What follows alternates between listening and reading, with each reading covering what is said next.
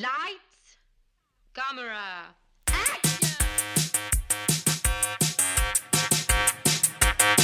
Aujourd'hui à l'émission, Robocop, Jésus de Montréal et Raising Arizona. Bienvenue à On de film!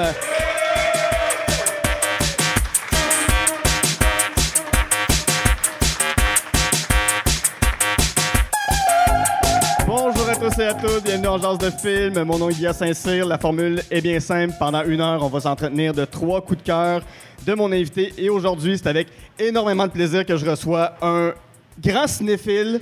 C'est aussi un ami, vous le connaissez pour euh, Les Bois, Box Office, Décideret. Et vous le connaissez dans la vie parce que c'est un des plus beaux gars du monde. Mesdames et messieurs, faites beaucoup de bruit pour, pour accueillir Dom Massy!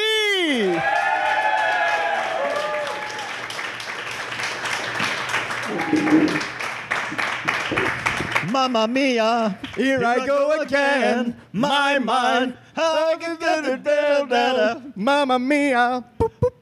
Oh oh, I can get it down, down. Fait que toi, Mamma Mia, euh, le, le film Mamma Mia, parle-moi de ça. Euh. Je, je veux plus qu'on parle de Robocop, je veux plus qu'on parle de Jésus de Montréal, je m'en fous de ces films-là. Ben, donne-moi deux heures, je vais aller l'écouter pour en jasera. Toi, t'es un, t'es un fan de ABBA, je crois. non, ben des Bee Gees, c'est pas mal, mais Abba, ben pourquoi pas un petit Abba, hein? T'as de la misère à roter, t'écoutes ça.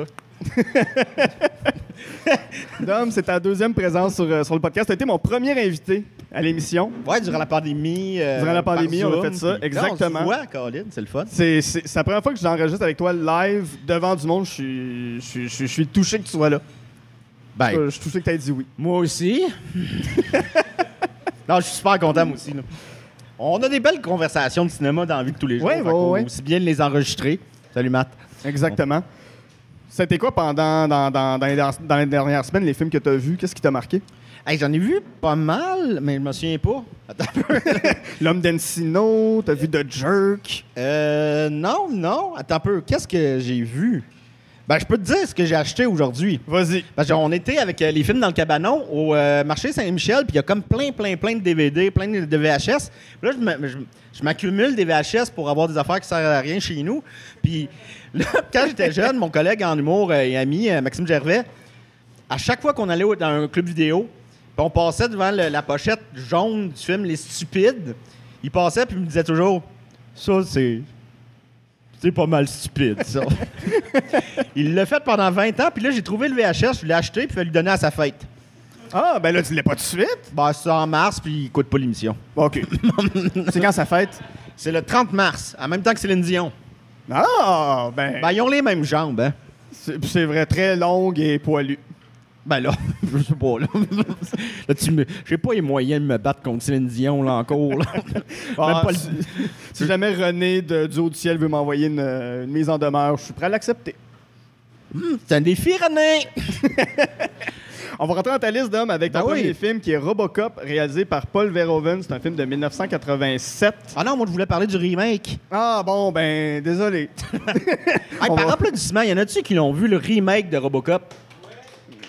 C'était-tu bon? Regarde-les, là, ça n'a pas de l'air du monde heureux, ça, là. Non, non, ben non.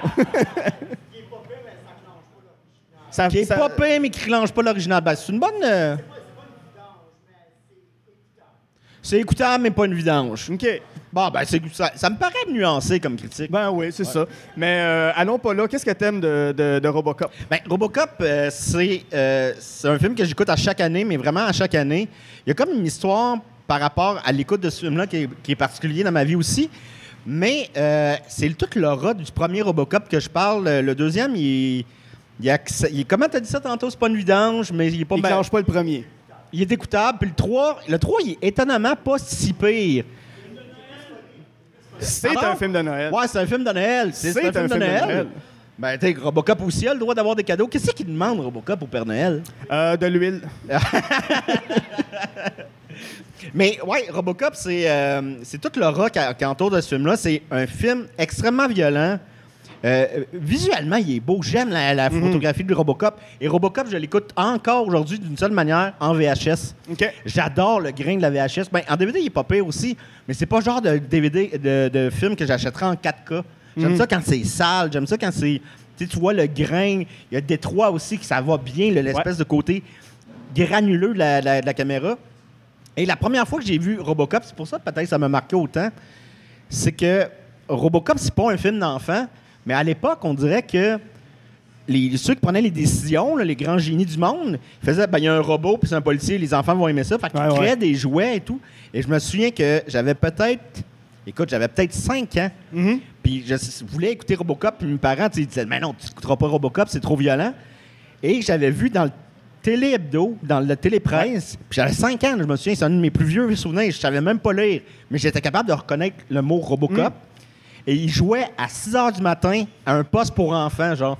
Mais, À Canal Famille à 6 heures Non, du pas matin. Canal Famille, mais tu sais, c'est un poste anglophone, mais qui faisait jouer des. Tu sais, là, c'était ju- juste des, ju- des, des dessins animés de genre 6 h à 9 h, le Ouais. samedi puis le dimanche. Puis c'était juste des annonces de jouets, là. Mhm. Puis les jouets, ils étaient écœurants parce qu'il y avait comme.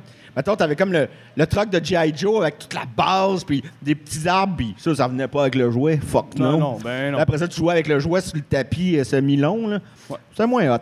Mais. euh, fait que je me souviens que j'ai écouté Robocop tout seul dans le, sa- dans le salon du sous-sol. Mes parents pensaient que j'écoutais comme genre des, des films pour enfants, des, des émissions pour enfants. Ah ouais, ouais. Mais c'est fucking Robocop. Fait que le gars qui meurt dans l'acide. Hey, ça, c'est intense. c'est encore une des morts les plus intenses. Est-ce que vous vous souvenez du gars qui meurt dans l'acide dans Robocop? OK, bois ta bière puis je vais te le dire après. ben, le gars, là. Colin. Main d'applaudissement pour le gars qui vient de caler sa bière pour se faire raconter. Ce gars-là a calé une bière pour se faire raconter un gars qui se fait détruire par de l'acide. Je, salue ton dévouement. Parce que c'était de l'acide qui était dans ton verre. J'ai- hein, j'ai bien eu à la casquette? Bon. Mais euh, non, c'est ça. C'est en gros, c'est c'est la mort la plus violente. Ben, une des morts les plus violentes Ouais. du cinéma à l'époque, du moins. C'est un, un des truands qui veut tuer Robocop. Là, on l'a eu, c'est c'est un trou de cul. Ben, Robocop, il, il fonce dedans avec son char, qui est déjà un pas pire châtiment. Mais lui, il, re- il revole comme dans une espèce de barrique d'essence qui lui Ouais. coule dessus de- d'acide, qui lui coule dessus, et on le voit littéralement fondre. Mais il fond, là, tu sais, c'est- ses joues fondent, ses oreilles fondent, ses cheveux brûlent. Là, il devient comme genre. euh, tout. Tu sais, genre, il- comme s'il se vidait de l'intérieur. Puis là, il y a un autre char qui revole dessus. Là, il explose littéralement en sang partout, puis en lambeaux, puis en chair, puis tout. Bon appétit, tout le monde. Il est-tu content d'avoir calé sa bière, tu penses? Là? Ah. Il va aller la vomir dans deux minutes. ouais, ben là, c'était bien dégueulasse. Pourquoi j'ai bu autant de bière pour ça? Mais euh, toi, toi, tu l'as vu à quel âge à peu près, Moi, j'ai vu ça. Moi, c'est drôle parce que je me souviens qu'il avait passé à la télé. Ouais. Puis mes cousins le regardaient, mais tu sais, c'était genre, oh mon Dieu, c'est Robocop. Tu sais, c'était le film, puis il y avait, eux autres aussi, il y avait plein de jouets. Puis mes parents voulaient pas qu'on regarde des films violents. Puis ils m'avaient dit, mais là, c'est violent. Puis j'avais dit, pouvez-vous l'enregistrer? Mon père a dit, j'ai regardé 15 minutes, puis c'était, violent, fait qu'on te l'a pas enregistré. Puis j'étais comme, ben là, je voulais voir Robocop. C'est, c'est un phénomène quand même, même plus que, que Terminator, je pense, pour, pour les enfants de notre génération. Ben, du moins, tu sais, des fois, les phénomènes sont pas pareils aux États-Unis qu'au Canada, au Québec. Mais c'est vrai qu'au Québec, me semble, Robocop, c'est plus populaire à notre Ouais. âge que Terminator. Ouais. Mais ça a plus l'air d'un jouet. Terminator, c'était genre, ça, c'est pour adultes. C'était marketé, c'est pour adultes. Il n'y a pas de.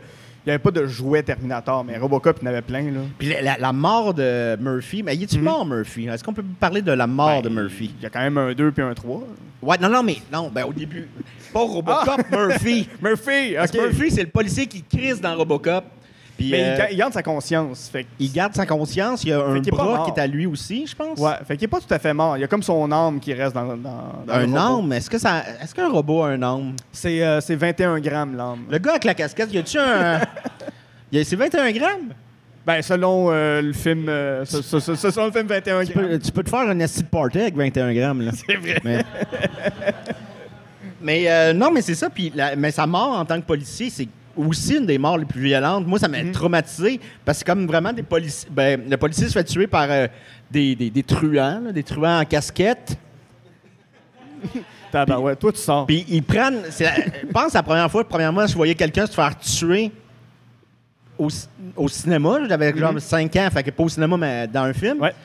Et les méchants prennent un plaisir sadique, mais ils, ouais. ils rient à gorge déployée, ils défoncent la main, ils tirent dans la tête, sa tête explose, puis ils rient, puis ils font du, ils font du fun, là, ils font des bruits avec leur carabine. Tac, tac, tac, tac, tac, tac, tac, tac, tac, pow! Ouais. C'est traumatisant. Et c'est encore, ça me fait encore le même effet. Ah genre, ouais. là, j'ai euh, 37, puis... Non, on va avoir 37 dans un mois. Mais euh, ça me fait encore le même effet de, va pas là. Mhm. On dirait à chaque fois que j'écoute le film, j'ai Chris rentre pas là. Tu vas te faire défoncer. C'est un père de famille, un mari. Il a l'air d'être du bon policier. D'ailleurs, ils le mettent là parce qu'ils Mhm. savent que c'est violent puis que c'est un bon policier. Ouais. Fait qu'il y a une chance qu'il se fasse tuer. Et là, ils vont avoir le, le- le matériel source pour Robocop. Ouais. Donc, euh, même la police est corrompue. Tout est corrompu. C'est un Ben, détroit tout est sale. Mais c'est- comme Robocop, c'est- c'est c'est 20 ans, 20, euh, ouais, 20, 20 ans, 30 ans en avance sur l'ère Trump. Ben, c'est exactement C'est ça. c'est exactement, l'ère exactement Trump ça, hein. de movie. Genre, le, le- le- le- Trump a l'air d'un méchant de Robocop. Puis on doit, on doit, on doit pas être loin d'avoir des Robocop dans la société. Là. Ouais, ouais, ouais. Tu sais, ça, ça, ça s'approche. ben, les drones, toutes ces affaires-là. les est là. drones, les drones. Hey, toi, la casquette, qu'est-ce que tu connais? Attends, des robots on, à deux on pattes. on peut-tu y brancher un micro? Les robots à mitraillette. Où c'est que t'as vu ça? Oui, mais là, on parle de la vraie vie, là.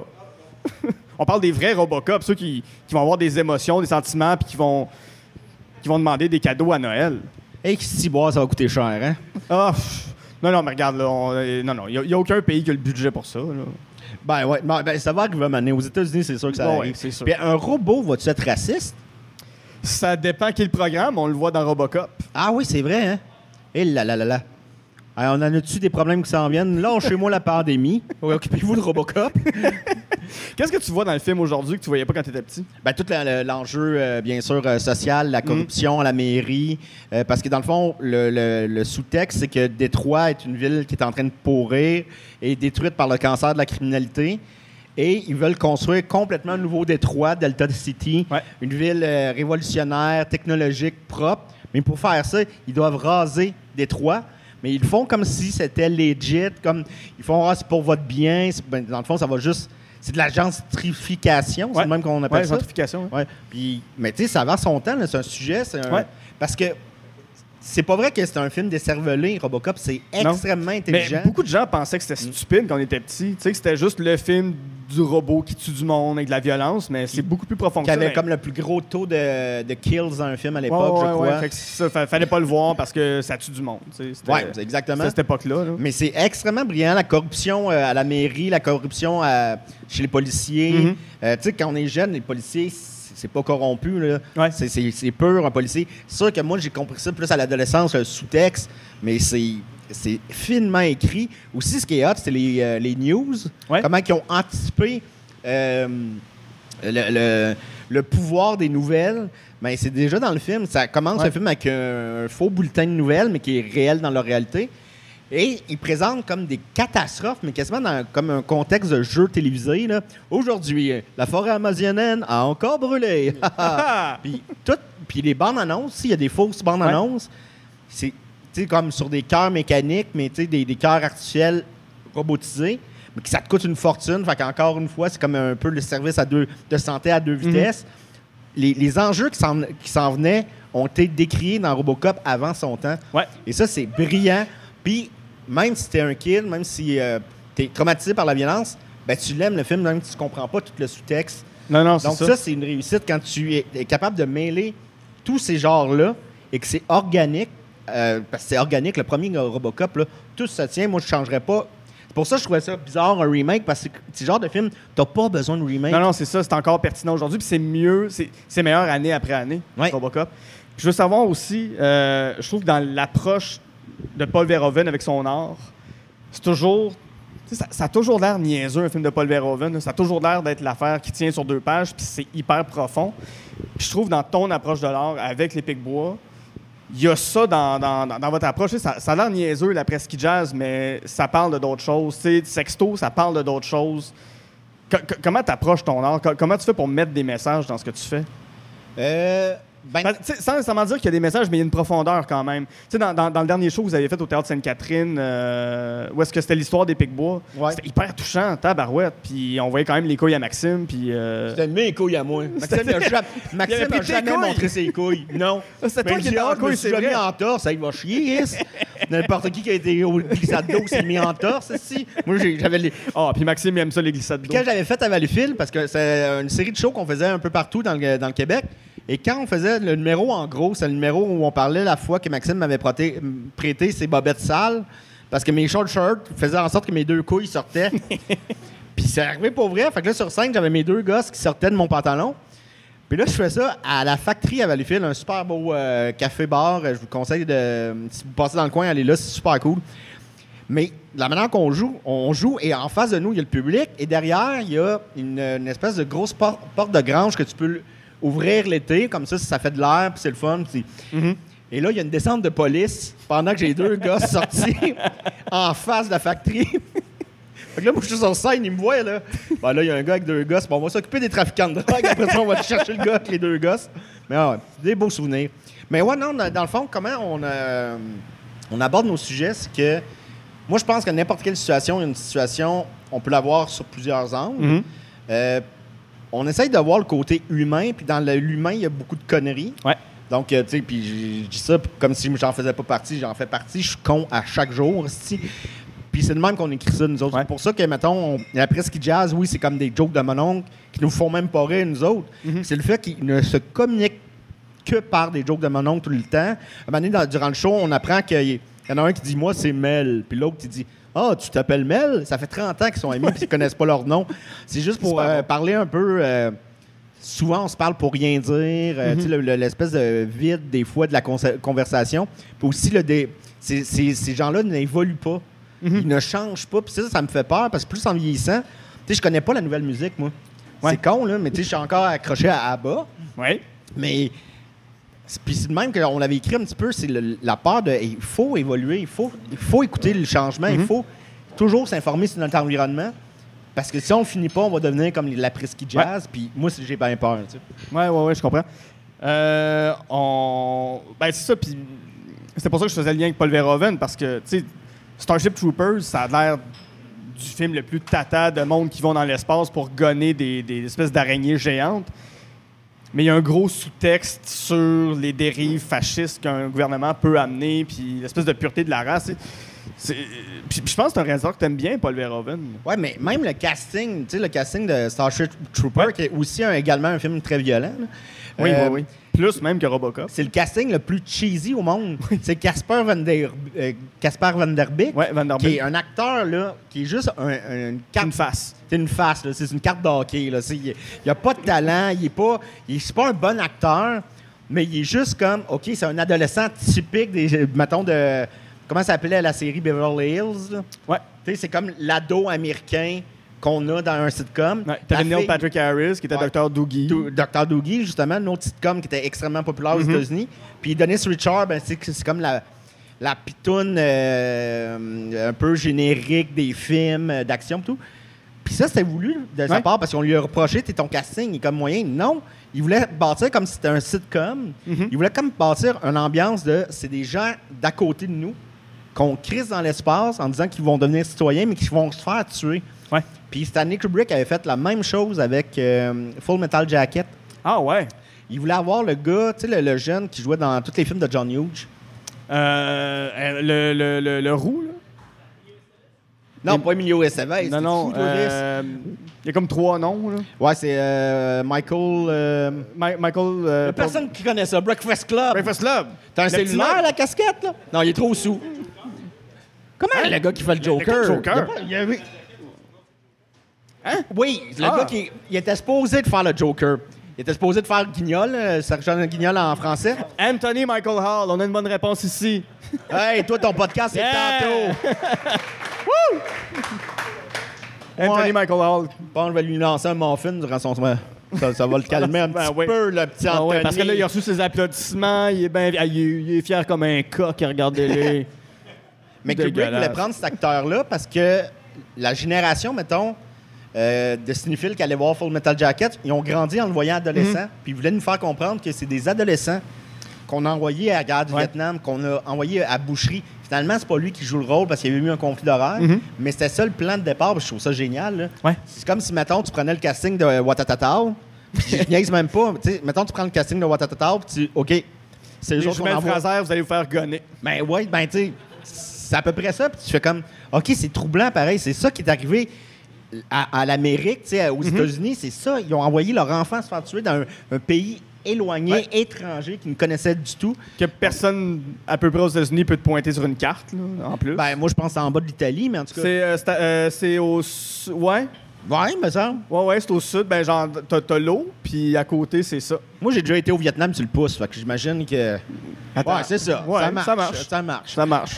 tu prends le Détroit, là, ben, par- tu passes par Détroit, la, la ville de Robocop, puis Mais- t'arrives. Donc, c'est ça, Full Metal Jacket aussi, euh, euh, Starship Trooper de Paul Verhoeven, c'est ça aussi. C'est Mhm. tu prends une, une- ce qui semble être un film de science-fiction pour adolescents niaiseux et il est très profond, euh, extrêmement même dans son, euh, la manière, son, comment on appelle ça, les, les- les costumes, son design. Ouais. Euh, ça rappelle la Gestapo, ça rappelle Mhm. euh, un peu l'art nazi. C'est brillant, ça aussi. Puis ça avait été très, très, très controversé à l'époque. Mhm. Même qu'il y, a eu- il y a eu des pays, je pense, qui l'ont censuré, le film, à cause euh, du look, mais... tu sais, quand tu vois les araignées, tu fais, ouais, mais ça, ça- que ça donne des tuer?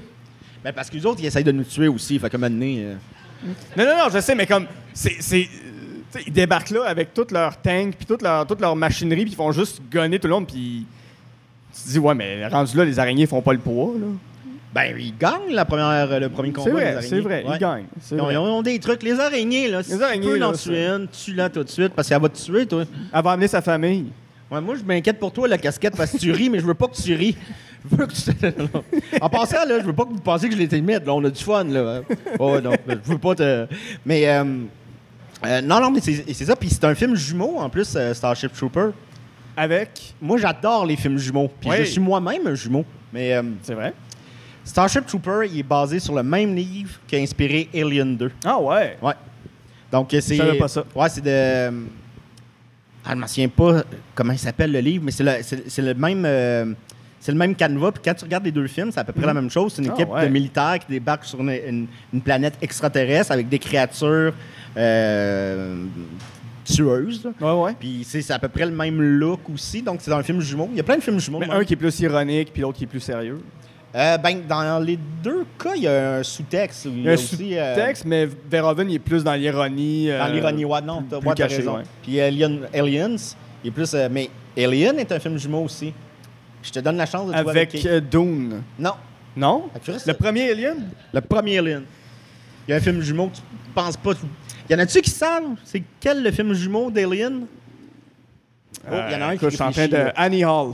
Non, pas Annie Hall. Ben là, je sais pas, moi, je cherche, je cherche des films de 79 dans ma tête. Où, où est le en- Les, les gendarmes et les extraterrestres. C'est un vrai film, ça? Tabarouette. Avec Louis de Funès. Je pense que je viens de trouver un nouveau tatou. Je sais pas Non, c'est c'est quoi? Halloween de John Carpenter. Parce que le premier film de John Carpenter ça s'appelle Death Star. C'est un film un peu Mhm. étudiant. Et c'est il l'a coécrit avec les scénaristes de Alien. Ouais. Et ensuite, les, les deux sont partis faire leur projet. Lui est parti, John Carpenter, il est parti faire euh, l'assaut du poste 13. Mhm. Eux sont partis faire travailler sur le projet de Dune qui n'a jamais eu lieu. Ouais. Donc, les autres sont retirés puis ils ont créé Alien. Puis lui, après ça, euh, John Carpenter, il a eu l'idée d'Halloween. Si vous prenez les deux histoires, c'est quand même un prédateur qui rentre, dans le cas d'Alien, qui rentre dans un vaisseau. Dans le cas d'Halloween, c'est un prédateur qui rentre Dans un quartier, dans une maison. Et il s'attaque, il s'en va vers ses victimes. C'est lui qui va vers les victimes et pas le contraire. Et dans les deux cas, c'est il y a une seule survivante et c'est une femme. C'est vrai. Donc, c'est Puis qui arrive à les battre, qui arrive à les tuer. Ouais, donc c'est pas un addon, c'est c'est vraiment Ah ouais? des films jumeaux. Donc il y en a plein de films jumeaux. Ah, c'est cool. Je savais pas ça. Ton prochain film, Jésus de Montréal, Yes! Que ça m'a surpris que tu me parles de ça. C'est un film de 89 de, de Denis Arcand, puis le casting est hallucinant. C'est Lothar Bluto, Rémi Girard, euh, Catherine Wil- Wilkening, euh, Gilles Pelletier, que je n'aime pas le temps, puis euh, Yves Jacques, puis plein, plein, plein, plein, plein d'autres comédiens. Je- ça fait quelques semaines à, à Box Office que tu parles beaucoup de, de, de Denis Arcand. Pourquoi, pourquoi Jésus de Montréal? J'aurais pu, pu en nommer d'autres. J'aurais pu nommer entre autres Gina, qui est Ouais. Un peu moins connue, je crois, mais qui est Film géniale. de gangster. là. Euh, oui. Il y a des guns euh, oui, il y a des guns puis des skidoo. Puis, euh, mais Gina, c'est un autre film qui est tellement. Le, le film, il est bon, mais quand tu apprends sur le film, c'est encore. C'est malade mental. C'est Denis Arcand. Il avait réalisé quelques années avant Gi- Gina Ouais. un documentaire qui s'appelait On est au coton. Mhm. Donc, ça fait des films jumeaux? Ouais, oui, c'est un film jumeau, mais ça, complètement. Ouais. Parce que, ben, regarde bien ça, c'est encore c'est un film imbriqué. Parce que On est au coton, c'est un documentaire sur, euh, euh, euh, les manufactures de coton au Québec qui exploitaient énormément les femmes, les enfants. Et Denis Arcand fait un documentaire, puis il recueille des té- témoignages de, femmes, surtout, qui ont travaillé dans ces usines-là, et les conditions atroces de travail qu'ils ont eues. Et le film il a été censuré. Le film, vu qu'il avait été produit par l'ONF, là, je paraphrase, c'est peut-être plus compliqué que ça, mais vu que le film a été produit par l'ONF, qui appartient au gouvernement, Mhm. le gouvernement avait fait un hold parce que les compagnies de coton avaient fait beaucoup de pression sur le gouvernement, puis ça apportait beaucoup d'argent. Donc, ils ont fait comme. euh, il y avait le gros bout du bâton. Donc, Denis Arcand n'a pas pu présenter On est au coton quand il avait tourné. Pour Gina, ce qu'il fait, c'est qu'il raconte l'histoire de Gina, qui est une danseuse érotique qui s'en va danser dans un motel en région, là, Mhm. une, une espèce de, de, de motel où c'est que toute la ville va là quand il y a un spectacle. ça donne un spectacle érotique. Mais tout le monde vont là avec les sidous. Il y a des codes de pouvoir. On sait c'est qui le, un peu le, le- le- le gars de la mafia, qui n'est pas de la mafia, mais le gars qui contrôle un peu le crime organisé dans la ville, qui est Claude Blanchard. Mais aussi, parallèlement, dans cette ville-là, il y a une usine de coton. Et il y a une équipe de réalisation qui viennent tourner Ouais. un documentaire. Puis le gars est joué par Gabriel Arcan. Gabriel Arcan, Qui est le frère de Denis. Arcan, par Serge Thériault. Donc, dans une fiction, ils ont reproduit On est au Mhm. coton. Et là, vu que c'est une fiction, le gouvernement n'a aucun doigt Ouais. là-dedans. Fait qu'ils ont reproduit des, des témoignages de certaines femmes par des actrices. Puis ils ont imbriqué ça dans le film parfaitement. Donc, Chris, il a sorti quand même de, de cette ouais. manière-là. Après ça, On est au coton est sorti officiellement. Mais c'est malade mental. Ouais. C'est le plus gros fuck you que tu peux faire à la censure. Ouais, vraiment. Puis, euh, C'est- je pense c'est qu'il mérite un applaudissement pour ça. Là. Denis Arcand a déjà été hot. Pour vrai, Denis Arcand a déjà été très pertinent et très hot. Ah, mais c'est, c'est, tu sais, c'est comme une histoire que tu fais. Tu, je l'avais lu à l'époque, cette histoire-là, puis tu fais. C'est aussi passionnant que le film. Et le film est d'une violence aussi. C'était rare que. Honnêtement, c'est violence comparée à Tarantino. là. Il y a une Ouais. scène que tu fais. Je savais même pas qu'on pouvait filmer ça à cette époque-là. Mhm. Mais euh, je vous le conseille. Gina, je crois qu'il est littéralement au complet sur, euh, sur YouTube. Sur YouTube, ça serait pas, ça Mais- pas surprenant. Sinon, j'aurais pu vous parler de bon, le, le déclin de l'Empire Ouais. ou encore euh, le, euh, voyons, les invasions barbares. Mhm. J'ai décidé de parler de Jésus de Montréal parce que ça m'avait vraiment. quand je l'ai vu, j'étais un petit peu plus vieux. J'avais, j'étais peut-être première année du cégep. Et ça le scénario, la réalisation, la musique m'avait complètement envoûté. C'est, euh, pour ceux qui n'ont pas vu Jésus de Montréal, en fait, c'est l'histoire d'un jeune acteur qui arrive à Montréal. Tu comprends qu'il a fait un- des voyages un peu partout dans le monde. C'est, comme un humanitaire. C'est quelqu'un d'une douceur et d'une écoute incroyable qui se fait appeler par le. C'est comment il s'appelle l'église sur euh, le mont. euh, Euh, L'oratoire? l'oratoire. Ouais. l'oratoire pour faire une pièce de théâtre sur la, la passion du ouais. Christ, dans le fond. Sur, et c'est comme une pièce de théâtre pour les touristes qui viennent à Montréal, que ça fait des années et des années qu'ils jouent. Mais là, il demande à ce jeune acteur-là, idéaliste, de la remettre au goût du jour. Mais là, tu fais une pièce de théâtre incroyable qui se passe sur le Mont-Royal, qui, euh, qui, qui- qui remet en cause les, les écrits de la Bible, qui remet en cause. euh, euh, bon, est-ce que Jésus est vraiment né à cette époque-là? Là, il y a des, des- on a des technologies maintenant, même si en 89, mais mettons, les ordinateurs sont capables de calculer. peut-être qu'il ne serait pas né à cette époque-là, peut-être qu'il ne serait pas un juif, peut-être que ça serait un. Bon. Et là, ça met en, ça met en crise l'Église qui Ouais. censure le, le, show. Le show. Je peux pas vous le- lui rendre justice à ce film-là, comment il est hypnotisant, il est beau. Ouais. Denis Arcand, il a le don de faire des plans, des plans, comment on appelle ça, qui, qui- qui volent dans le temps, là, qui, qui sont suspendus dans le temps. Mhm. Euh, Oui, puis on s'en rappelle toujours, là, des, des plans dans ce film-là. Moi, je pense juste à. Il y, a une scène, le- le personnage. C'est pas qu'il finit par se prendre pour Jésus, mais il y a une espèce de culte qui se forme autour de lui peu à peu, puis. ben, c'est pas un culte, c'est qu'il y a Ouais. une admiration des comédiens face à lui. Puis, parallèlement à ça, parce que c'est beaucoup sur euh, aussi comment les acteurs sont exploités, comment la femme est exploitée dans le monde de, de la pub, par exemple. Mhm. Euh, tu sais, Marie-Madeleine est représentée dans le film parce qu'il y a une actrice qui joue Marie-Madeleine, mais il s'en va la chercher. C'est une actrice qui joue des pubs parce qu'elle a un beau corps. Fait que c'est comme une espèce de parallèle avec la Ouais. prostitution, le bon travailleuse du sexe.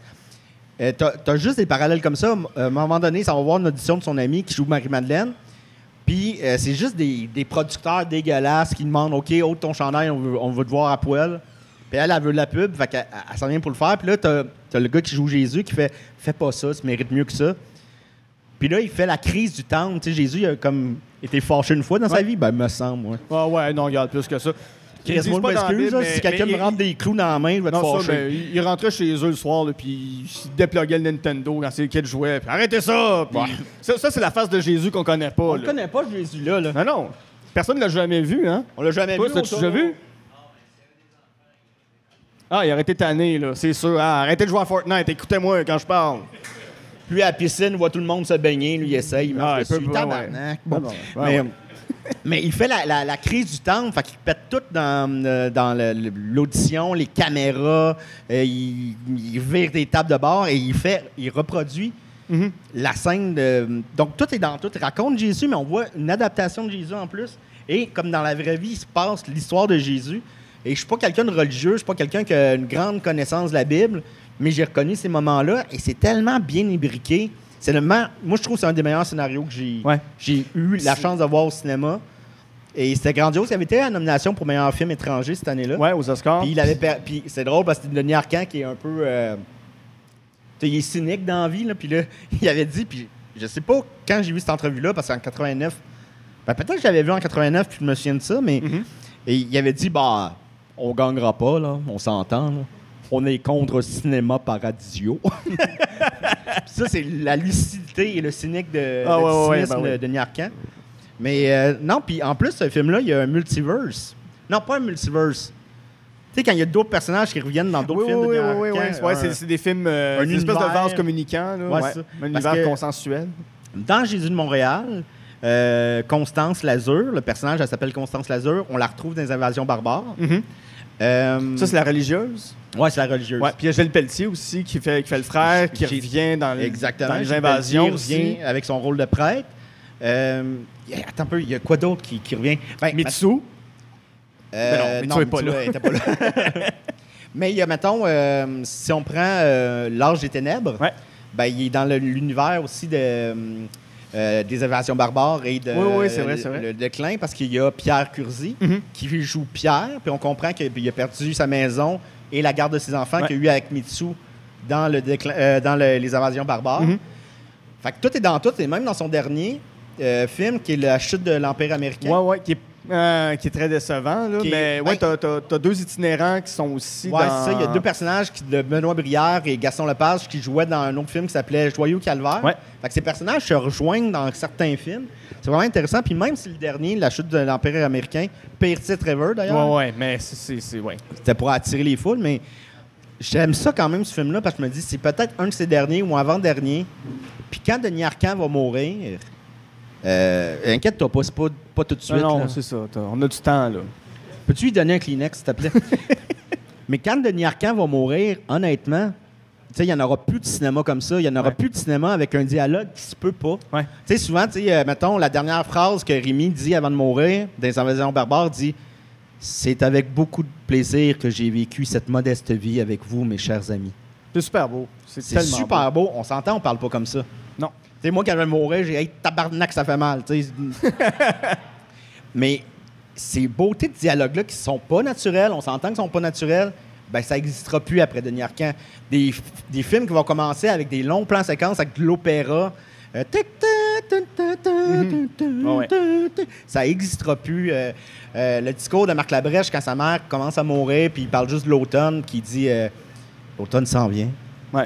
Mais moi, moi, une phrase de Denis Arcand que j'aime bien sortir dans, de- dans la vie de tous les jours. Excusez-moi, mademoiselle, je vais jouir. je le dis tout le temps. Il le dit tout le temps au dépanneur. Il est gênant. Moi, je ne vais plus au dépanneur avec. J'y Ben rentre, je vais aller me chercher ce que Ben je veux oui. après. Mais c'est ça. fait- Donc, c'est pour ça que je l'aime tant. Puis je me souviens que quand la chute de l'Empire américain était sortie, euh, j'étais à Juste pour rire. J'avais été le voir dans la journée. En, et en soirée, j'étais à Juste pour rire. Et tous les humoristes qui avaient vu le film, Martin Prizzolo, il y avait David Bocage, avec du monde avec qui je parle souvent de cinéma, que j'ai un respect incroyable, ils avaient tous détesté ça. Ils disaient, il n'y a personne qui parle de même, Chris. Il n'y a personne. Je Mais suis ça. complètement d'accord avec toi. Mais il faut en profiter parce que ce cinéma-là n'existera plus. Ça m'avait fait le même euh, feeling avec euh, The Irishman. Ouais. The Irishman, j'ai pleuré à la fin parce Ah, que c'est une lettre d'adieu. Pas Scorsese va sortir d'autres films. Il y, a, il y a- il y a trois productions qui s'en viennent. Ouais. Mais ce genre-là de film de gangster à la Ah, Goodfellas fait qui a été souvent copié, jamais égalé, il y a quelque chose que Scorsese a compris dans ce milieu-là et de la manière de faire ce genre de film-là. et que The Irishman, c'est son ultime testament de ce Ouais. genre-là. Puis j'ai fait comme le film fini, j'ai wow. Mhm. Je me souviens de la première fois que j'ai écouté Godzilla, la première fois que j'ai écouté, mettons, Casino. Je me souviens de ces films-là qui m'avaient marqué. Et là, je viens de voir probablement le dernier de ce genre-là de lui, avec des chansons des années 50, comme des chansons pop des années 80. Puis on se souvient que Godzilla, c'est des chansons des années 50, mais ça finit avec euh, euh, My Way des, Ouais. de Sex Pistols, là, comme euh, la guitare électrique. C'est super bon. Regrets. Fait que j'aime ça voir, c'est ça. J'aime chérir encore qu'un cinéaste peut nous offrir encore des œuvres comme ça, qui est d'une autre époque. C'est sûr, c'est une autre époque, mais il faut l'apprécier pareil avant qu'il ne soit plus parmi nous. Ouais. L'as-tu revu récemment, euh, Jésus de Montréal? Je l'écoute une fois par année. OK. Quelque chose parce que. euh, À Pâques. vu- À Pâques, ben oui, c'est un film de Pâques avec Jésus de Nazareth, puis avec euh, le film sur Moïse, les Dix Commandements. Ouais, puis le, le lapin, là. Bon, tu oui. sais jamais si c'est du chocolat ou d'autre chose qui pond. là. Ben, c'est ça. Mais euh, ce que je trouve hypnotisant, c'est toute la, la- la descente du personnage dans sa folie, puis dans. Il va pas bien, là, à un moment donné, le personnage, puis, mais il se fait quand même sauver, il y a quand même une rédemption. Ben, en fait, à, à la fin, il, il donne carrément la vue à du monde. Ouais. Il donne carrément un cœur à quelqu'un parce ouais. donne- c'est le don d'organe. Ça aussi, c'est brillant comme métaphore. ouais. Non, non, c'est ça. Puis il reste. C'est sa résurrection, si on veut. Ouais, il vit à travers ces gens-là. Je vais aller dans quelque chose de plus euh, personnel avec toi parce que tu en as parlé à Box Office, tu en as parlé à des CDR, mais tu as eu une année quand même assez difficile cette année. Ouais, ouais, comme l'impôt, esti. L'impôt t'a ramassé, mais je veux maintenant que ça s'est passé, comme dans Jésus de Montréal, c'est comment t'anticipes la suite pour toi? La- ben ouais, c'est ça, j'ai eu des ennuis de santé. Ouais. Euh, euh, ben, comment j'envisage la suite, je sais pas. Il faut juste comme continuer à vivre. Ouais, ouais, ouais. non, mais euh, non, mais tu sais, d'essayer de- de- d'être euh, lucide, d'essayer de, de voir. euh, là où je travaille. Parce que je m'étais rendu aussi à un point, pour être honnête, de- que je croyais plus à un, un futur proche. OK. Puis, puis là, maintenant, je suis revenu comme euh, vraiment plus. euh, parce on, on a tellement fait de projets, on a tellement écrit. Euh, maintenant, on a regardé ce qu'on a écrit en deux ans, c'est à peu près épais de même. Mhm. J'ai eu un- aussi une, une fatigue créative, mais là, il est revenu. Euh, Puis je me donne le droit aussi que peut-être ça va revenir à mener cette fatigue créative-là. faut la vivre. Puis aussi, je pense que ce qui est cool aussi quand on est fatigué créativement, il faut aller vers quelque chose qui ne tente pas. T'sais, Mettons, j'ai jamais écouté, je sais pas. Mettons, j'écoute beaucoup de films américains, mais j'ai pas écouté beaucoup de films français, tu sais, d'une certaine époque. là, Ouais, les, euh, Les années 50, 60, je sais pas, la, la nouvelle vague. non, la euh, nouvelle vague, c'est pas pire, mais euh, tu sais, les Cabrols ou. euh, donc, tu sais, d'aller vers quelque chose que tu n'as jamais écouté, que ça t'a jamais tenté d'écouter, pour découvrir quelque chose de nouveau. Puis c'est Robert Lepage, je pense, qui disait ça, quand il avait écrit la trilogie des dragons. Mhm. Il avait écrit parce qu'il dit Moi, je viens de Québec, je suis francophone, je parle français. C'est quoi qui est le plus éloigné de moi? Bon, ben, la Chine. Ouais. Fait qu'il a écrit un conte sur la Chine, puis j'avais trouvé ça brillant. J'avais Ouais. trouvé ça vraiment brillant, puis euh, le fun sur la créativité. C'est très bien dit. Je veux te dire, je suis. Avec ce que tu as pu vivre aujourd'hui, euh, cette année, tes années de santé, je suis tellement heureux et ému que tu sois ici aujourd'hui. Ah, ben, t'es bien fin. Puis euh, ça, ça, ça me touche beaucoup que tu sois juste ici avec nous. Fait que, Ah, euh, ben. je suis content de t'avoir Ben dans la vie. Je pense que tout le monde est heureux.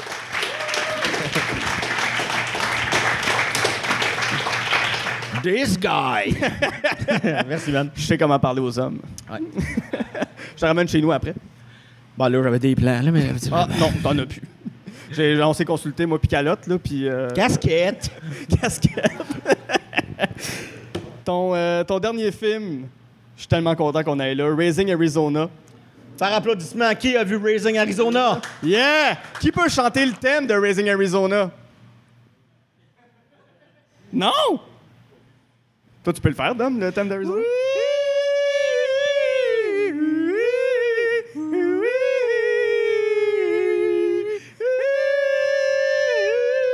Ah, c'est bon. Ça enregistre ça encore, Chuck? On a-tu pété les, euh, les petites consoles de VU? Quand ma petite Scandinave m'a vu, que j'ai regardé avec un peu de barbe. Tout le monde! Ça voulait dire, veux-tu m'aider à monter ma chaise Ikea? Non, François Pérusse, vous connaissez pas plus ça. Ben là, Ben là, Raising Arizona, deux en deux, là. chez Greenberg. Et on achète nos enjoliveurs. Je te fabriquerai, ma belle, une boîte à mal sculptée d'une bouteille d'eau de Javel. Toi et moi, nous vivrons heureux. Et voilà notre vie à deux.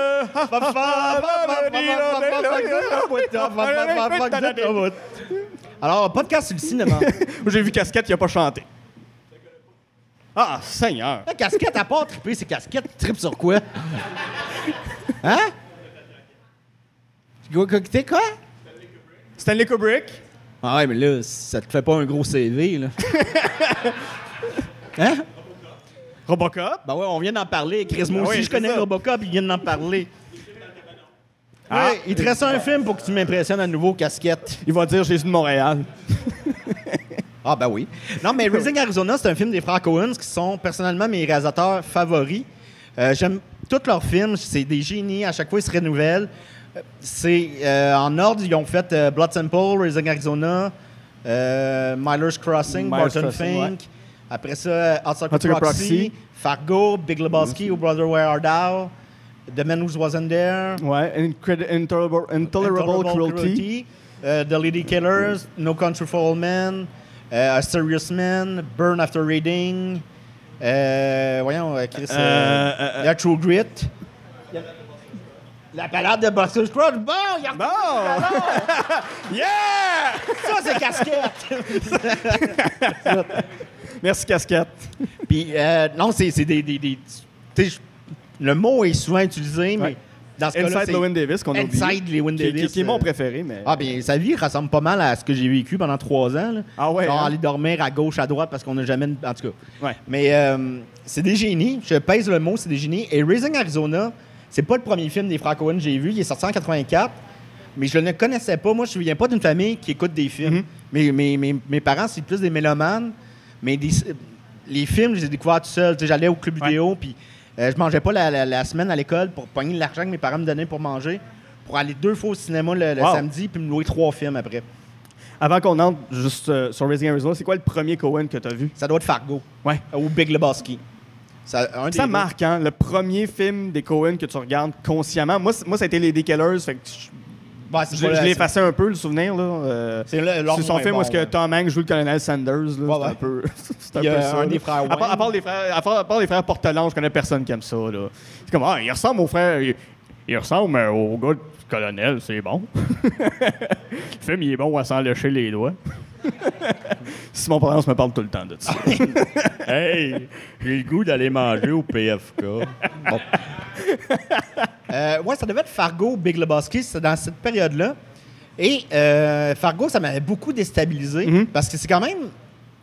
Tu sais, c'est à l'époque que c'était le cool, un film, il devait être cool à la Tarantino, là, Ouais. stylisé, d'atoune. Puis Fargo, tout est drabe, Ouais. c'est à l'hiver.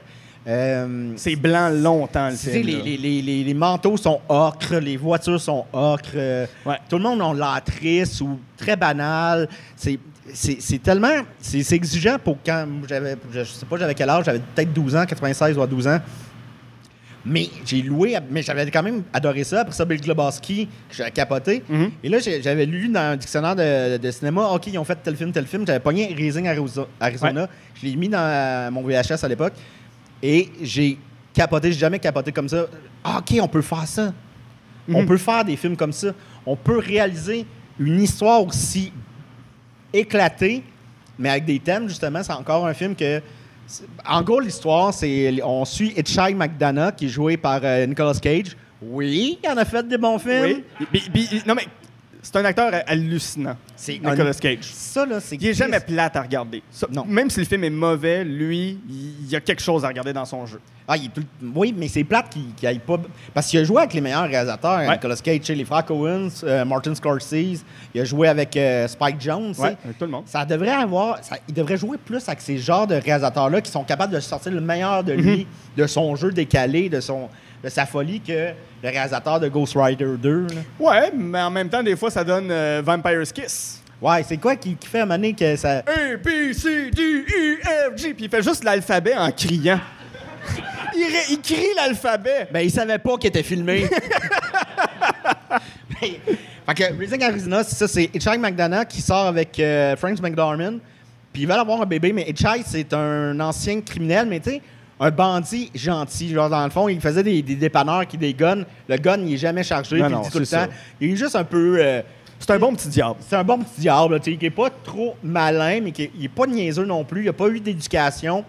Donc, le film, ça commence, il se fait arrêter trois fois à trois moments différents. Et c'est à ce moment-là qu'il rencontre sa future femme, qui est la policière qui l'arrête. Donc, ils deviennent un couple. C'est magnifique. C'est tout en musique tout le long. à- à- La musique de Benjo, Ouais. ça joue beaucoup sur Qui, le... qui reprend Beethoven aussi. La musique Ouais. de banjo au début, c'est. T'as oublié une tâche. Ouais, c'est ça qu'ils disent dans le film. Ben. Mais donc là, eux, ils sont en couple, ils veulent avoir un enfant, mais ils ne peuvent pas avoir d'enfant parce que Ed, la femme, est stérile. Donc ils veulent en a- adopter un, mais ils ne peuvent pas parce que. Parce qu'il a fait de la prison. Itchai a fait de la prison. Donc ils apprennent qu'il y a Nat- euh, Arizona quelque chose près. Euh, Nathan Arizona. Nathan Arizona. Ah, bah oui, parce que l'autre, c'est Nathan Junior. Nathan Jr. Euh, Nathan Arizona a eu sept bébés. Il a- sa femme a donné naissance à sept bébés d'un coup. Puis ils disent plus, plus que ce qu'il nous en faut. Ouais. Donc, ils autres, de manière. Ils se disent, OK, on va aller dans kidnap- pas kidnapper un, on va aller voler un bébé pour l'élever comme si c'était notre bébé. Ils en ont déjà sept, on va en ça, avoir ils- six. Ils, ils verront pas la un. Ça paraît lourd, ça paraît dur comme. Parce que la prémisse ou contre ça, c'est une histoire d'horreur. Tu sais, un- voler un bébé, c'est une histoire d'horreur. Mais c'est drôle, c'est touchant. Mhm. C'est une grosse allégorie aussi sur la paternité. Euh, Il y a même du fantastique dans le film qui est Ouais, introduit que- dans le monde des rêves et tout, mais qui est Mais le monde des rêves vient dans le monde réel. Ouais, c'est ça. Parce que l'espèce de gars qui est pourchasse en moto, c'est pas clair s'il a tué des bébés, puis ou pourquoi il est là. c'est- Mais- il vient du rêve de H.I., et- puis il se retrouve dans le, dans le vrai monde. Là. Ouais. Mais tout ça est extrêmement organique et on arrête. C'est drôle, c'est drôle, c'est fou. Il y a, un moment donné, il y a- une scène, une séquence de, de poursuite parce que Hitchai a volé euh, des couches. Il fait juste voler des couches. Ben, Chris, t'as comme 3-4 policiers qui courent après avec des gros guns, euh, gros comme. ma- ben, gros. Puis. euh, Et gris. et gris, oui, il faut le dire. Ah oui. les, les, les, les- les- les fusils. Ouais, les fusils sont gris. Puis là, les policiers tirent de partout. Ils rentrent dans un, dans un euh, supermarché. Ils tirent partout, les pots, ça vole. Là, il y a un chien, à un moment donné, qui le voit courir. Fait qu'il part à courir après Hitchhike. Là, un autre chien qui voit le chien courir. Fait que là, t'as une dizaine de chiens qui rentrent dans, dans la course. Ça dure 10 minutes. C'est la folie. C'est... Puis là, c'est du banjo encore qui joue avec la chanson qu'on vous a chantée au début qu'on va pas refaire. Mais ça marche, tout marche. Et à la fin, c'est un film que je pleure. Puis tu me connais, casquette, je suis le gars le plus macho que tu as vu. là. Ouais, ouais. Ouais. Ben, Puis je pleure à chaque fois parce qu'à la fin, il y a une séquence. Puis je veux pas trop en dire. Puis il est sur euh, Disney, je crois. je- Ou Netflix, ouais, sauf euh, erreur, ouais, un des deux. Et c'est une scène magnifique. Et si j'ai une scène dans ma vie que j'aurais aimé réaliser, je crois que c'est cette scène-là, qui est vaporeuse, qui est belle, qui est triste. Mais pas triste, non. Qui est. Comment on appelle ça quand on est triste, mais ça nous fait du bien? La mélancolie. La mélancolie? Nostalgie. Ouais, Ben, c'est pas tout à fait de la nostalgie. Ben, non, parce que C'est beau. ouais, tu sais, c'est beau ça. que tu veux pleurer. C'est genre le rocher percé. Là. Puis, Ouais, ouais. Mais honnêtement, on- si on me demandait une scène que j'aurais aimé réaliser dans ma vie, euh, ça aurait été cette scène-là. Ce serait plus bouleversant, en fait. Bouleversant. C'est tellement beau que ça devient. C'est ça. T'as pas le choix de pleurer. Là. Mais euh, c'est. Puis, en tout cas, moi, je vous le recom- re- re- recommande. Dans tous les films que je vous ai parlé, c'est celui que je vous recommande le Ouais. plus. Puis ils se regardent bien. C'est super facile, c'est super accessible. euh, même. Tu sais, c'est quasiment même un film que tu peux regarder en famille. Euh, À la ouais. limite, tu sais. parce que- Ben, il y a la grosse scène de cul, Ouais, Non, ouais, ben, de quand. John Goodman arrive, puis que là, ça Ouais, il y a John porn. Goodman qui est hallucinant dans le film. William Forsythe. Euh, comment il s'appelle son collègue? Ouais, c'est Euh, Willi- William Ouais, Forsythe. lui, dans le fond, le seul autre film que j'ai vu avec lui, c'est euh, Once Upon a Time. euh, non. In Ah, America. In America, ouais. Ouais. Mais c'est le délire tout le long. Puis les frères Cohen, ils ont une manière d'écrire que le gag, des fois, va arriver dix minutes après. Par exemple, euh, il y, a- il y a une famille qui vient de rendre visite à Hitchhike puis à Ed pour voir le nouveau bébé. Puis euh, la mère a dit ah, elle, elle donne des noms religieux à tous ses enfants. On- n'y pense plus. Puis là, il y a dix minutes plus tard, la famille arrive, il y a un repas, puis t'entends juste des noms comme David, remets la couche coulette à ta sœur. Puis là, Ezekiel, tu vas te défoncer la main, puis c'est tous des noms religieux. Tu réalises pas au début, puis à un moment donné, tu fais comme Ah oui, Chris, c'est tous des noms religieux, nous l'a dit il y a 10 Puis il a minutes. genre 15 enfants, le gars, là. Ah oui. Ça vire en garderie, son mobile home. T'as, un petit gars qui écrit fart sur le Ouais. mur. Le père, il est fier. oui, c'est ah, cool, c'est, c'est écrit, yes! ah, il connaît son alphabet, hein? c'est dégueulasse. Puis t'as, l'autre kid, qui, qui ben, c'est tous les pires enfants, là, qui arrive avec son gun à l'eau, puis il fait juste tirer sur, le, sur les pantalons de, de, de HI. Puis il est comme, You wet yourself, you wet yourself. Daddy, Mr. HI wet himself. Va-t'en! Va-t'en. T'es, le pire petit gars. Il sait plus quoi faire, puis... Mais c'est ça la, la- la beauté de tous les films des frères Cohen, de tous les films Mais- des Cohen. Oui. Toute cette scène-là mène à ce gars-là, qui, est- qui est son ami de job, qui est juste venu avec tous ses enfants pour dire à Hitchai, Attendu qu'on te fasse un, un foursome avec nos Ah oui, femmes? vrai. Toute la scène, c'est juste un gars qui est là pour avoir un plan cul avec la blonde de son ami. C'est il est épouvantable, ce personnage-là. Puis il est là, genre 15... Même pas 15 minutes, il est- là, genre 3 minutes dans le film, puis... Puis, en plus, les Cohen, il n'y a aucun personnage qui est, qui, qui est lisse, qui est fade. Même Ouais. si on le voit trois minutes, ils vont rajouter des détails. Par exemple, lui, on le voit trois minutes, mais on sait qu'il est raciste. C'était pas obligé qu'il soit raciste, ça sert à rien Ouais. qu'il soit raciste. Mais on sait qu'il n'aime pas les, Pola- euh, les Polacs, Ouais, ouais, les Polonais, ouais. Les Polonais. Mais ça sert à rien, mais oui, ça sert de quoi? C'est ça un personnage. Si vous avez vu euh, The Big Lebowski, il y a un personnage qui est joué par John Turturro qui s'appelle Jesus. Oui. qui au début, c'était juste son adversaire au, au bowling. Puis un des Cohen a dit Ouais, mais un, un adversaire au bowling, c'est pas un, pas un personnage, ça. Fait qu'ils l'ont rendu pédophile. Ouais. Puis il y a juste une mini séquence de lui. Le, le gars, là, il est dans son saut de, de- de- de bowling. Il y a une espèce de net sur la tête, puis il se la pète. Là, il se la joue vraiment, genre, moi, je suis Monsieur Big Dick Energy dans la place. Puis quand on le présente, il- c'est sur euh, Hotel California, mais des Gypsy le Gypsy King, puis il liche sa boule, puis. c'est ça, tu sais, comme il, il met sa boule dans une serviette, puis il fait juste la, la nettoyer à la hauteur de ses testicules. Puis il y a juste un 3 secondes de lui où est-ce qu'il a de l'air du nerd, le, le plus nerd, ben, casquette, euh, tu, tu- tu le reconnaîtrais, là. Il y a, il a de l'air il y a de l'air d'un de tes amis. Écoute-les pas, casquette. Mais là. non, t'es beau. Il y a eu des mauvaises nouvelles tantôt. Là. il doit de l'argent à la bibliothèque. Ouais, ouais. 47 cents. L'impôt va me ramasser. Fronter. là. Mais tu vois qu'il fait juste cogner à une porte parce qu'il faut qu'il aille voir tout son voisinage pour dire qui est un prédateur sexuel puis un pédophile. Puis ça, ça ajoute rien au film, mais ça ajoute à la psychologie du personnage puis pourquoi on doit l'haïr, ce Jesus-là. Ah, puis. C'est brillant. Quand je dis qu'aucun personnage n'est laissé au hasard, Jesus, il y a un partenaire de, de, de bowling. Il n'y a pas une réplique. Il dit pas un mot dans le film. On le voit encore moins que Jésus. Chris, on sait qu'il s'appelle Seamus. Puis on se souvient tout de sa face. Genre. Il, il dit rien, il a une petite moustache, une coupe en brosse, un petit polo gris, puis il est tout le temps à côté de Jésus. Mais il dit rien. Mais il y a un nom, Ouais. on se souvient du nom, Chris. Puis- Une fois, j'écoute un film de deux heures et demie, le héros, je me souviens même plus comment il s'appelle. Non, non, c'est ça. Puis le, le film se passe en 91, ça a été tourné en 97-98, Ouais. mais le film se passe en 91 pendant euh, l'invasion du Koweït ou la, la- la- la- guerre en Irak, la première guerre première, en Irak euh, avec, euh, avec le père Bush. Puis le- le- l'employé qui nettoie les chaussures au, au bowling ressemble à Saddam Hussein. Puis un moment donné, le doute de Big Lebowski fait un rêve où est-ce que c'est Saddam Hussein qui donne des souliers. Mais quand tu le vois plus tard, tu fais comme... Mais si... C'est un sosie de Saddam Hussein, ce gars-là. Il n'y a rien qui est laissé au hasard, comme tu dis. Ah non, C'est- C'est comme- parfait, leur film. Encore dans Big Lebowski, mais dans Raising Arizona, ça m'a fait tous les films des Coen, c'est comme ça. Euh, Big Lebowski, bon, le dude, c'est un, un gars, il fume du pot, il joue au bowling, il, il boit des White Russian. Ben, Chris, c'est Julien Bernatchez. C'est Julien Bernatchez. ce qui fait de toi euh, Donnie ou ce qui fait de toi euh, bon, je serais de euh, Walter, ouais. Walter? Ouais. Mais, euh, ouais, tu sais, là, il s'en va chercher une peigne de lait. Il est en robe de chambre grise, en sandales, puis il marche. Mais Big Lebowski, c'est un peu un film, c'est une comédie, mais sur une base de film noir d'enquête. C'est à Los Angeles, comme Chinatown. Euh, il a vraiment comme repris les codes de ce film-là, mais dans une comédie. Et vu que c'est le, le dude qui résout l'enquête, un peu malgré lui, ben sa robe de chambre, dans le fond, ils l'ont mis en robe de chambre parce que ça représente un peu l'imperméable Mhm. des, des enquêteurs. tu sais. Moi, j'avais pas compris la première fois que j'ai écouté, puis à un moment donné, tu réalises, ah, Chris, c'est ça qu'ils ont essayé de faire. C'est que des petites perles comme ça dans les scénarios, tout le temps, dans tous leurs films. Tu sais, mettons dans Inside Le- Lewin Davis, euh, Ouais. le chat. ouais. Tu sais, Qui s'appelle Ulysse.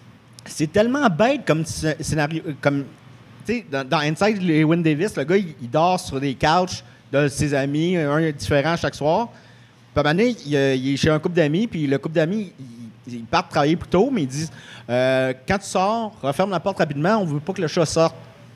Fait que là, lui, il sort, il s'en souvient pas, le chat sort, il s'en va le rattraper, mais la porte est barrée. Mais lui, il a nulle part où aller, fait qu'il est pogné toute la journée avec un chat avec lui. Mais c'est bête comme. Tu sais, c'est- bête, ça peut tout nous arriver, puis on se dit, ça vaut la peine de raconter ça dans un film? Chris, oui, ça Ouais, amène une autre dimension dans une simplicité incroyable. Donc, euh, les frères Cohen, s'il vous plaît. C'est quoi, quoi, quoi leur influence, les frères Cohen, sur toi? Euh, les influences pour. euh, ah, Ouais. les, euh, les, les Coen, c'est tous les, les côtés, les personnages sont, sont jamais laissés au hasard. là, dans nos, euh, puis aussi le côté. moi, je me- m'en souviens encore. là, être joueur de, de, de quilles, c'est pas un méchant. Non, mais Ouais. c'est pas un personnage. Être pédophile, ça l'est. Ouais. On l'a intégré dans tous nos personnages. Ils sont pas tous pédophiles, il y en a pas un de pédophile en fait, mais il y a toujours un passé. Les personnages sont, nos personnages ils ont toujours un passé. Il Ouais. y a toujours quelque chose qui se passe. Comme je dis souvent, nous autres, notre gag, des fois, il est même pas sur scène. Mhm. Il est à l'extérieur de la scène. Tu sais, c'est, ça vient beaucoup Ouais. des frères Cohen, ça. Dom, merci beaucoup pour ta présence. Ben, merci à toi, merci de ta C'était vraiment présence, si tu comprends ce que je veux dire. Ben oui, ben oui. Hey, on applaudit Guilla. Ah, merci, merci. Euh, merci à toute l'organisation du Festipod. Merci à Chuck à la technique, aux frères Portelance euh, qui Au sont bar là. l'adversaire. euh, au bar l'adversaire. Euh, si les gens veulent euh, suivre tes projets, qu'est-ce qui s'en vient pour, euh, pour toi, pour les Pic-Bois, pour votre Patreon? Ben, je joue souvent au Game Boy euh, dans le parc La Fontaine. Ouais. Dans, dans, dans un boss. Zelda Between the World. Le- en 3D, là. Hey, il me reste juste le gros cochon à tuer. J'ai j'ai l'épée en jaune, là. J'ai la tunique bleue. J'ai jamais eu ça de ma vie. Ça a pris 38 ans avant que je l'aille. Non, j'ai 37. J'ai 36. J'ai 37. 37, Arrête de 36. me mêler. 37 de- le mois prochain? Fait que non, euh, nous autres, les, les shows recommencent euh, tranquillement. Euh, je sais pas quand est-ce que ça va être diffusé, mais euh, Dans quelques mois. ça, on s'en va au lac en fin de semaine. On recommence les tournées. Puis on prépare un, un vrai show. là. on est en préparation d'un d'un vrai one-man show. Donc, euh, on a signé avec euh, Bang Management. bravo pour ça. Euh, on a une nouvelle Laurence. gérante, Laurence Gottschall, qui est incroyable. Et toute belle. Tu sais, c'est notre gérante. est rayonnante, est enceinte, est belle, elle pue la vie. Puis nous autres, on arrive. Avec t'as Maxime qui est clean. Puis... Salut, Laurence. Mais euh, ça, non, c'est super stimulant de travailler avec elle. Euh, sinon, pour les boys, ben, tu sais, nous autres, on a encore Box Office à choc Ouais. à chaque jeudi. On a des sidérés à chaque samedi. Euh, c'est ça, Maxime, il se produit aussi en, en show avec son projet musical. Il y a un gros projet qui s'en vient pour Claude Crest aussi. Mhm. Et euh, puis c'est ça, Julien, il est officiellement dans les Picbois. Il, c'est Ah, un membre officiel des. Picbois. Ouais. Parce qu'il a payé sa cotisation au syndicat? Ouais. Puis les syndicats, c'est moi. Toi, t'es Jean-Marc Parent dans les invasions barbares. Ah oui, hey, ça c'est hot. hey, il a rien qui va commencer ici sans le syndicat. Puis il a rien qui va se finir sans le syndicat. Va- Vas-y. Fait que Jean-Marc Parent a gagné en quelque sorte par rebound un Oscar. Oui, ben oui. Euh, on va devoir finir là-dessus. On a-tu une chanson pour finir? Euh, Euh, attends un peu. euh, Anyway you want it, that's what it. Anyway you want it. Fais la guitare, casquette! Yeah! On applaudit tout le monde! Hey, merci tout le monde. Merci, merci, vous étiez formidables. Bon, ça commence quand, cela?